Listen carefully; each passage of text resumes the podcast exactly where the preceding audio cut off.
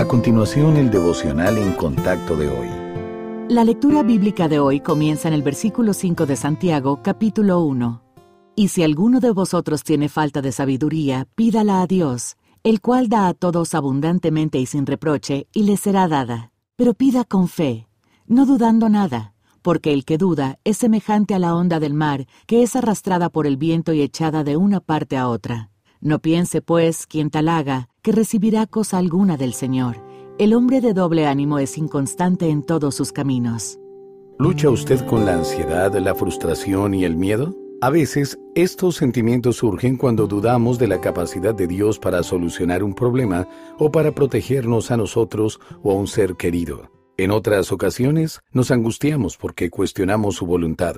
Tales incertidumbres pueden surgir por falta de conocimiento de la naturaleza de Dios, de la confusión respecto a sus promesas o de no entender sus planes. Por eso es importante llenar nuestra mente de las verdades de la Biblia.